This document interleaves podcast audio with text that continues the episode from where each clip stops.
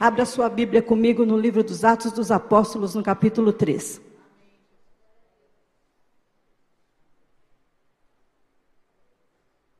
Glória ao nome santo do Senhor. Atos capítulo 3, quem encontrou, diga amém. Quem não encontrou, fala, me espera. Todo mundo achou gente sabida, né? Atos capítulo 3 diz assim: Pedro e João subiam juntos ao templo à hora da oração, a nona. E era trazido um varão que desde o ventre de sua mãe era coxo o qual todos os dias punham à porta do templo chamada Formosa para pedir esmola aos que, aos que entravam. Ele, vendo a Pedro e a João que iam entrando no templo, pediu que lhe dessem uma esmola. E Pedro, com João, fitando os olhos nele, disse: Olha para nós. E olhou para eles, esperando receber alguma coisa. E disse Pedro: Não tenho prata nem ouro mas o que eu tenho, isso te dou. Em nome de Jesus Cristo, o Nazareno, levanta-te e anda.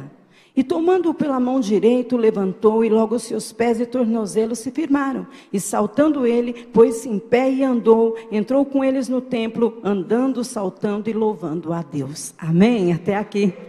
Baixe tua cabeça, feche os teus olhos e peça ao Espírito Santo de Deus que fale com você nesta noite, mas peça mesmo, fala, Senhor, eu vim aqui ouvir a tua voz, então fala comigo. Você não veio a passeio, você não veio a convite de ninguém, você veio porque o Senhor te trouxe. Então peça agora mesmo, fala, Senhor, fala comigo. Maravilhoso Deus e eterno Pai, no nome santo e poderoso de Jesus, nós queremos agora, Senhor, estar debaixo desta palavra e queremos te pedir, fala conosco, Senhor. Fala de uma maneira clara, de uma maneira que entendamos, ó Pai. Dá-nos sensibilidade para ouvir e saber e entender o que tu queres. Se aproventura algo contrário à tua palavra, nós, no nome de Jesus, repreendemos e declaramos aqui somente o teu senhorio e que tudo seja sempre, sempre para a honra e glória do teu santo e poderoso nome, o nome de Jesus. Amém. Glória a Deus.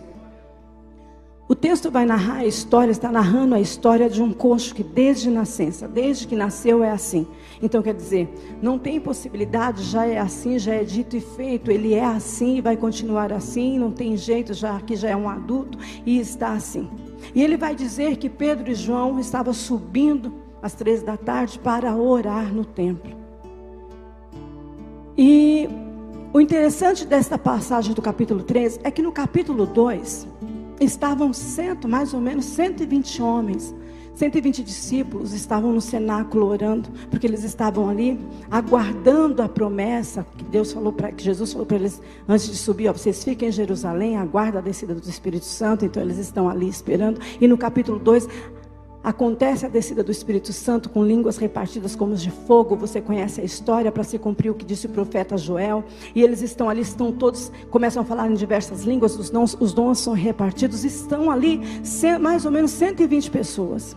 Só que aqui subindo no templo tem duas pessoas.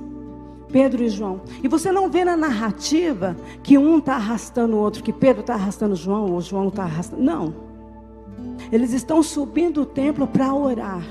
Os dois no mesmo propósito. E tem diversas lições que você pode aprender com esse texto. E uma das é que você precisa se juntar com pessoas que têm o mesmo propósito que você.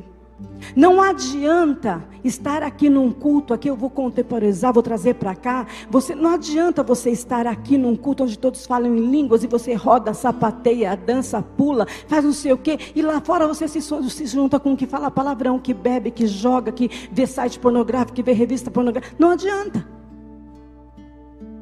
O Atos 2 continua no capítulo 3.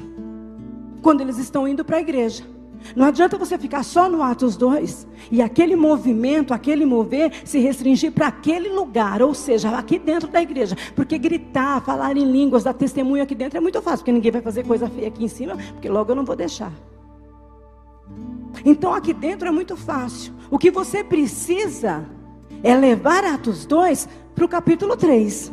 O que você precisa é viver Atos 2 no capítulo 3. O que você precisa é continuar eufórico, exaltando, a, a, dando aleluia e glória a Deus no capítulo 3. Porque no 2 estava todo mundo esperando a mesma coisa e todos receberam a mesma coisa. A diferença se deu que não tem 120 subindo para o templo, tem dois. E você precisa se juntar com mais alguém que faça essa diferença junto com você. Porque o que você viver aqui, se você for contar para qualquer um lá fora, ele não vai entender. Ele não vai viver, ah, balela. Ah, bobeira, você foi ontem no culto, não vai me dizer que hoje você já quer ir no templo de novo. Espera aí. Então, a sua vida se resume o quê? Em igreja. Você não faz mais nada a não ser ir na igreja? Agora, se você conversar com um do mesmo propósito, o fogo ainda vai estar ardendo no capítulo 3. O fogo ainda vai estar queimando. Você fala assim: você viu o culto de ontem? Eu ainda quero mais. Aí o outro vai falar: estou querendo. Porque você não vê um puxando o outro, não. Eles estão subindo os dois juntos no mesmo propósito. Eles querem a mesma coisa: orar. É isso que eles querem, os dois. Então você precisa se juntar, porque é amigo para ir para o cinema tem assim, ó. Amigo para roda de sinuca tem assim, ó. Agora, amigo para vir orar, para vir no culto, você pode contar. Dos 100, tem dois. Então você precisa fazer essa diferença, marcar essa diferença. A partir do momento que você começar a orar, você vai ver uma grande diferença na sua vida. Eu estive ensinando há duas semanas algumas pessoas a orarem. E eu disse: não adianta você querer orar cinco minutos de uma vez. Mas cinco minutos é tão pouco. Não é quando você está orando. Presta atenção. Quando você vai orar, você, você, ora para tudo nessa vida. E você olha lá, eu orei dois minutos, gente. E é assim. Orar é um hábito e você precisa adquirir este hábito. Então eu falei para algumas pessoas, eu disse, você precisa adquirir como? Mas nem que você feche os olhos um segundo, que você pensa, foi uma eternidade. Fala, Senhor, eu te agradeço pelo dia de hoje, ou preciso disso amanhã. Mas você precisa todos os dias orar. E eu disse para essa pessoa, um cristão que ora não, que não ora não é cristão. Não dá para você ser um cristão sem oração. Não dá para você ser um líder sem oração. Não dá para você ser um obreiro sem oração. Não dá para ser cristão sem oração. Você precisa separar um tempo. E uma das pessoas que eu estava falando tinha 14 anos, irmãos. Então eu quero dizer para você que tem 10, 11, 12, você que tem 20, 50, 70, você precisa orar, porque Satanás não respeita a idade, Satanás não respeita a é, é, cargo, Satanás não respeita a profissão, Satanás não respeita a condição, Satanás não respeita, ele vai atacar do menor ao maior, contanto que ele ganhe terreno, e ele só não vai ganhar terreno se você estiver em vigilância em oração. Então comece um hábito de oração. Eles estão subindo às três horas da tarde. Eu sei que é um horário difícil. Não é todo mundo que consegue orar às três da tarde. Mas eu vou te ensinar um segredo espiritual. Ah, eu trabalho. Você vai no banheiro, você tem que ir uma hora no banheiro, não é possível. É essa hora. Fala, Senhor, me perdoe, só tenho essa hora. É essa hora que eu vou orar. Você vai ter que ter, tomar banho, então você separa a hora do banho, mas você precisa adquirir um hábito de falar: Eu separei esse horário para orar. Não importa que seja na hora do banho ou na hora do xixi, você vai ter que separar um horário para dizer: É nesse horário que eu vou orar. E orar. E eles estão subindo. Quando chega à porta do templo, está ali o coxo. Desde nascença está ali. É outra coisa que nós precisamos aprender com esse coxo. A não ficar na porta do templo. Como que alguém fica esmolando sem entrar? A bênção, querido, está aqui dentro. Não adianta ficar lá na porta esperando, vivendo de migalhas. Anos de crente não entra. Você está me entendendo, né? Você está aqui dentro, mas está lá fora? Não entra. Tem batismo no Espírito Santo aqui, mas ele está lá fora. Tem consagração de obreiros aqui, mas ele está lá fora. Tem milagres acontecendo, promoções de emprego, tem gente comprando carro, tem gente vendendo carro, tem gente comprando casa, tem gente que não é só de material, mas também de material. Eu vou falar, eu gosto de você ou não, porque isso não é teologia da prosperidade. Isso é dizendo que Deus a quem ele quer, ele exalta, a quem ele não quer, ele abate. Ele é dono do ouro e da prata para que você entenda bem.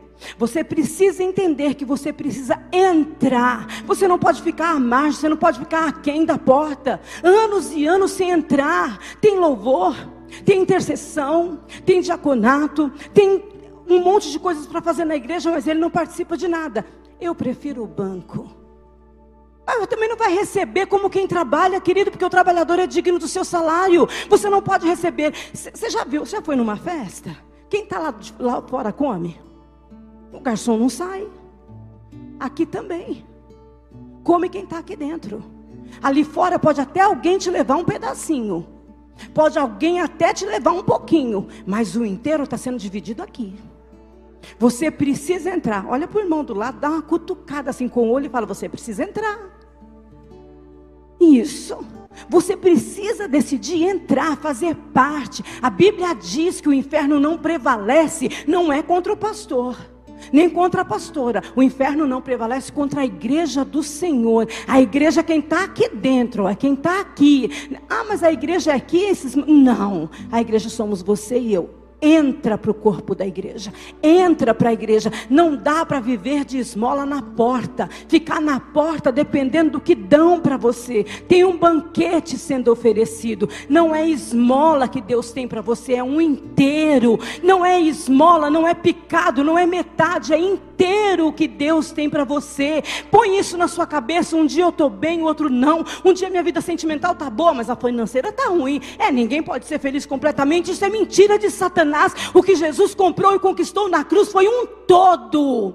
Ele não separou áreas da vida para ser abençoado, ele comprou tudo. Eu quero trazer uma mensagem diretamente para algumas pessoas aqui que estão capengando, dizendo: Eu sou feliz aqui e aqui não. A sua área financeira não está boa, Jesus conquistou para você. A familiar não está completa, Jesus conquistou para você. A sentimental não está, Jesus conquistou para você. O que Jesus conquistou para você e para mim foi um inteiro, queridos. Foi um inteiro, aleluia. O salmista vai dizer, aleluia, no Salmo 30. O choro pode durar uma noite, mas a alegria vem pelo amanhã. Eu não estou dizendo que você não vai ter luta, mas eu estou dizendo que em todas elas você vai ser vencedor por aquele que nos chamou.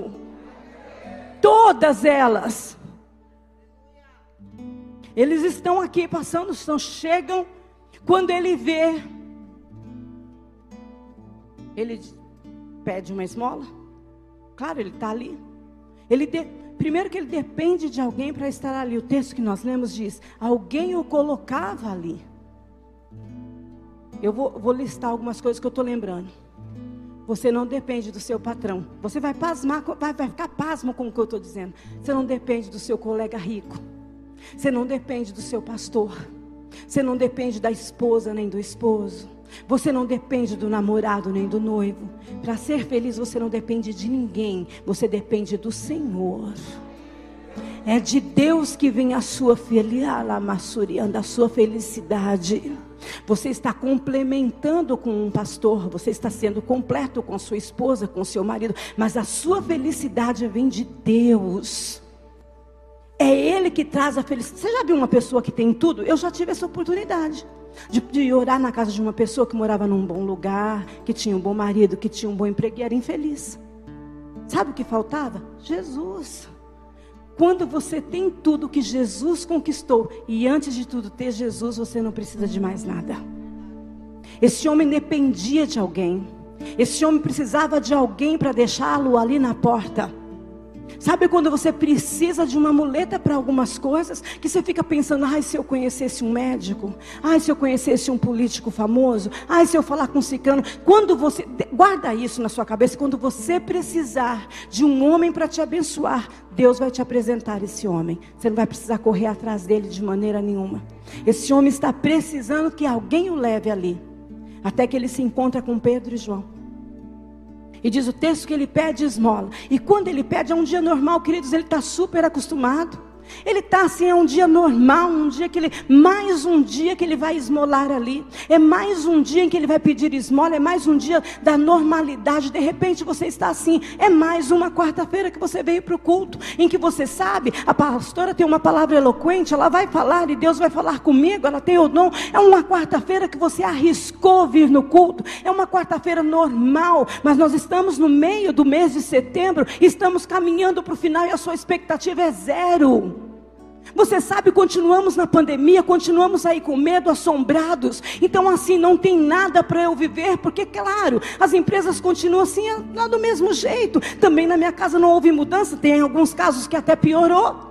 Com a pandemia. Então, assim, expectativa de melhora nenhuma. Tudo bem, vamos continuar na mesma, porque o Senhor tem garantido o nosso pão. Não, não é isso que Deus tem para você. Deus é um Deus surpreendente, que numa quarta-feira à noite, antes das nove da noite, vai te surpreender, vai ter um de repente de Deus, um diferencial. Nesta noite eu estou profetizando, nesta noite Deus vai te remexer, vai te sacudir numa quarta-feira, meio de semana à noite, no nome de Jesus. É profético, tem coisas boas vindo ao teu caminho. É profético, tem algo de Deus para alegrar ainda antes do final do ano, antes de 2021 acabar. Deus vai te surpreender, oxalá que seja hoje. É um dia normal para o coxo. E ele pede mais uma vez uma esmola. Tem alguém me ouvindo na internet que vai ser sacudido agora com isso. Aleluia. É um dia normal. E sabe o que ele recebe? Ele fala: Pedro, João, você sabe que eu invento, né? A novelinha. Eu falo, não, não fujo do que está escrito aqui. Mas eu boto fala, né? Pedro, João, uma esmolinha, pelo amor de Deus. E sabe o que, que é a resposta de Pedro? Antes da vírgula não tenho. Decepção, frustração. Ele está esperando, porque quando pediu, está esperando receber alguma coisa. Essa semana, a porta se fechou para alguém. Aleluia. De repente você está acostumado a ouvir não, e isso para você é frustrante, mas já acostumou. Ah, sabe, tem gente, cristão, crente, crente do manto, que fala assim: ah, o não eu já tenho, vou pedir. Não. Todas as coisas, o sim e o amém vem dele. Você acredita que o não não é para você, mas se o não vier, tem uma vírgula depois. Aleluia. Se o não chegar, é porque Ele vai te surpreender com algo melhor. Então não diga mais, eu estou indo porque o não eu já tenho. Não, você tem, eu tenho um não e uma vírgula porque ele não terminou a história da sua vida, porque o Espírito Santo está agindo aqui no coração de quem você precisa, porque Deus não acabou a história com você. Então, este não que você recebeu, essa porta que se fechou, o que não aconteceu, aconteceu antes de Jesus colocar uma vírgula. Ele colocou uma vírgula, a resposta não está completa.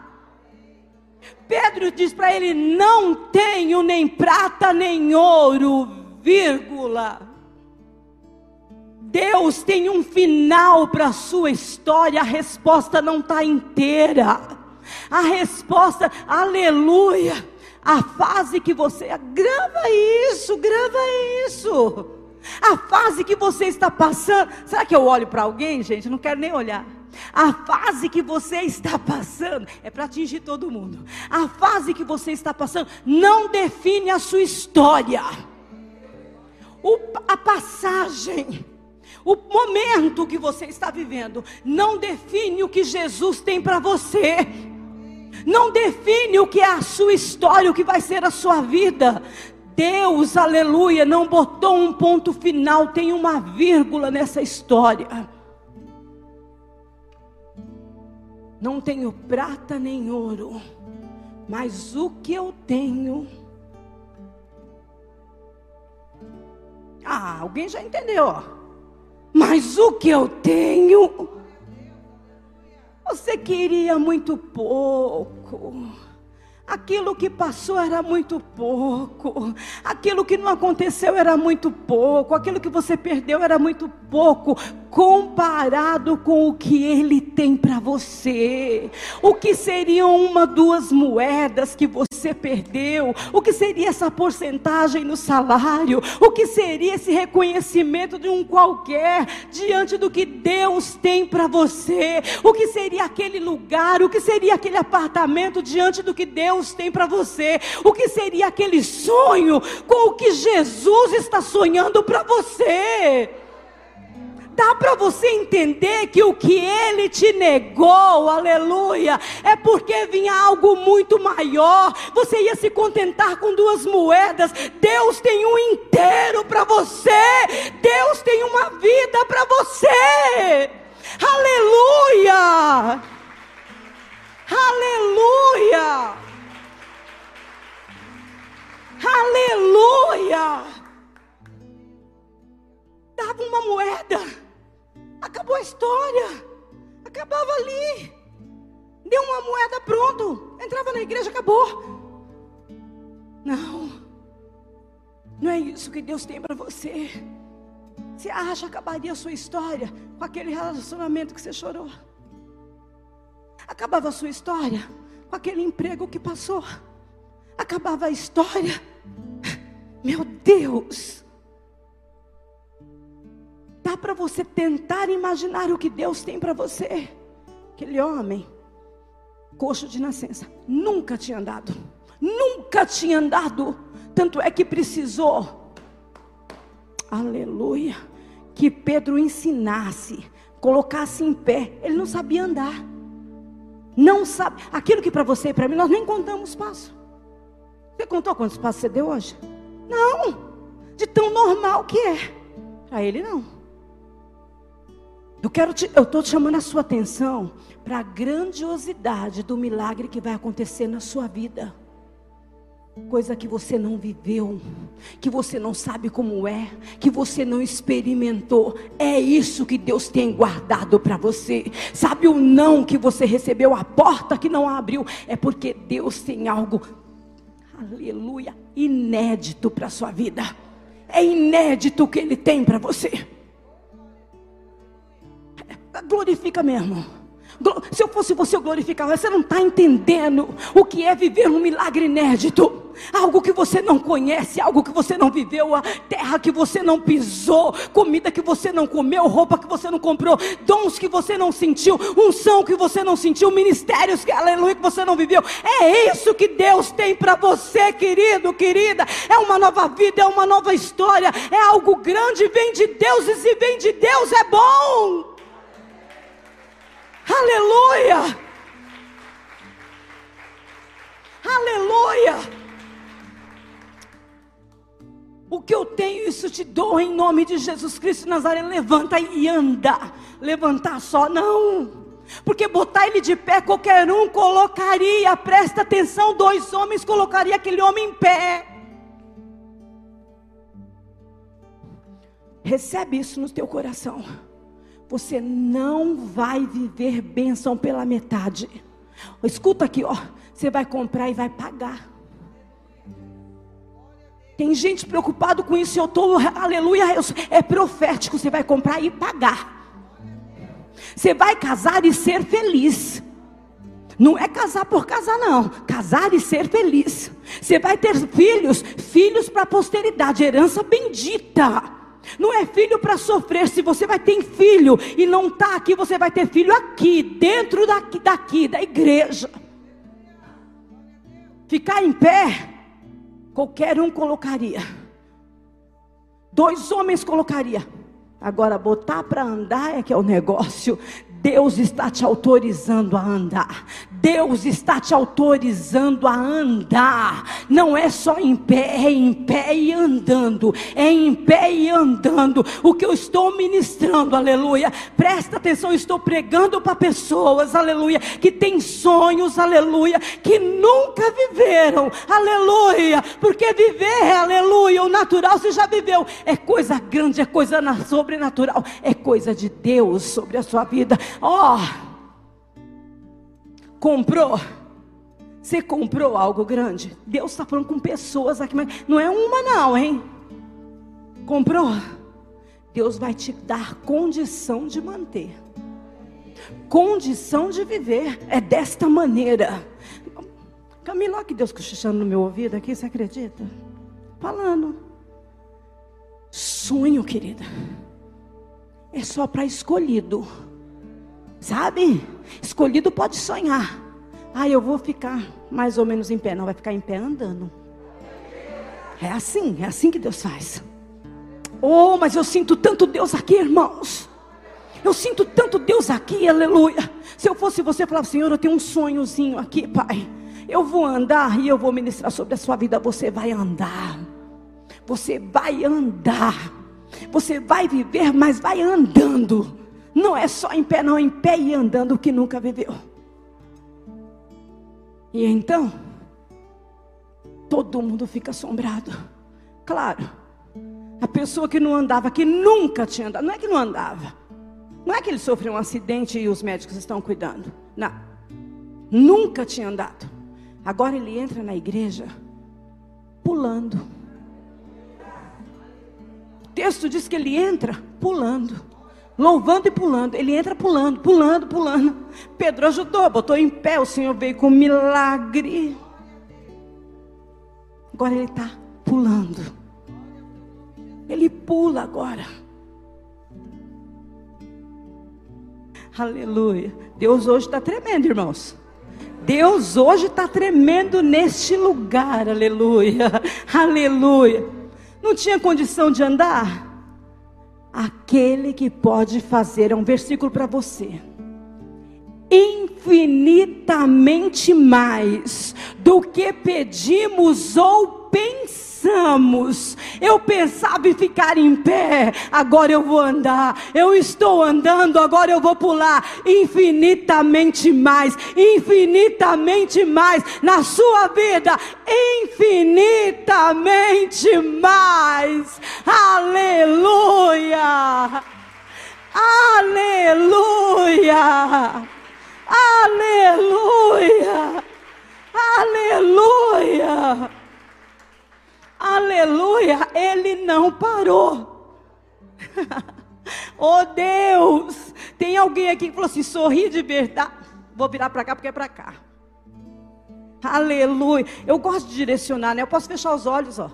Tem alguém que fala assim: sorri de verdade, nunca mais. Eu estou vivendo. Sabe o Zeca Pagodinho? É a sua música. Deixa a vida me levar. Essa daí não é viver de qualquer jeito, é viver da maneira que Jesus quer que você viva. E Jesus quer você em pé, andando e pulando, vivendo infinitamente mais. Esse lado aqui recebe? Recebe? Então aplaude, aplaude, igreja. Aleluia! Aleluia! Aleluia, aleluia por essa certeza. Aleluia, aleluia. Aí, queridos, todo mundo se assombra, todo mundo quer saber, todo mundo vem perto de Pedro, de João, quer dizer, ovacionar, sabe, exaltar eles. E Pedro diz: Não, os meninos da música podem vir me ajudar, vou encerrar. Sabe o que, que ele diz? Pedro diz: Eu não, eu não. Eu era um pescador qualquer. Eu neguei ele. Do barco eu não reconhecia a presença dele. Eu não. Mas aquele que vocês crucificaram, deu para estes, para este aqui que vocês estão vendo, vocês estavam acostumados a ver? Perfeita. O texto que diz: perfeita saúde não é qualquer saúde, é perfeita saúde. É perfeito que ele você pode ficar na machebe a colocar-se de pé. O que Deus, aleluia, porque eu estou ministrando para você receber de Deus. O que Deus tem para você é algo novo, perfeito. É perfeito, aleluia. Ele está num dia qualquer, como você está aqui numa quarta-feira que você não esperava ser surpreendido com um milagre inédito que Deus tem para você. Oh, meu irmão, minha irmã, você vai viver, vai dormir hoje com essa verdade. Deus tem um milagre inédito para mim. Quando vai acontecer, pastor? De repente. No dia que você não espera, no dia que você pensa está tudo normal, vai caminhar assim de setembro a dezembro nessa normalidade. Eu não estou esperando viver nada, eu não estou esperando mais nada acontecer. Aleluia. Eu prestei essa prova faz tanto tempo. Eu me candidatei faz tanto tempo. Aleluia. Hoje Deus está entrando, hoje Deus está chegando com algo inédito para a sua vida. Algo inédito de repente de Deus vai acontecer. Eu estou ministrando para pessoas, aleluia, que pensam que acabou, que pensam que não tem mais nada para viver, aleluia. Deus está. O que fez com aquele homem? Novo dia, novo tempo é o que Deus tem para você. Um novo de Deus está chegando. Vai andar, vai caminhar, vai pular, porque o novo de Deus chegou. Aleluia!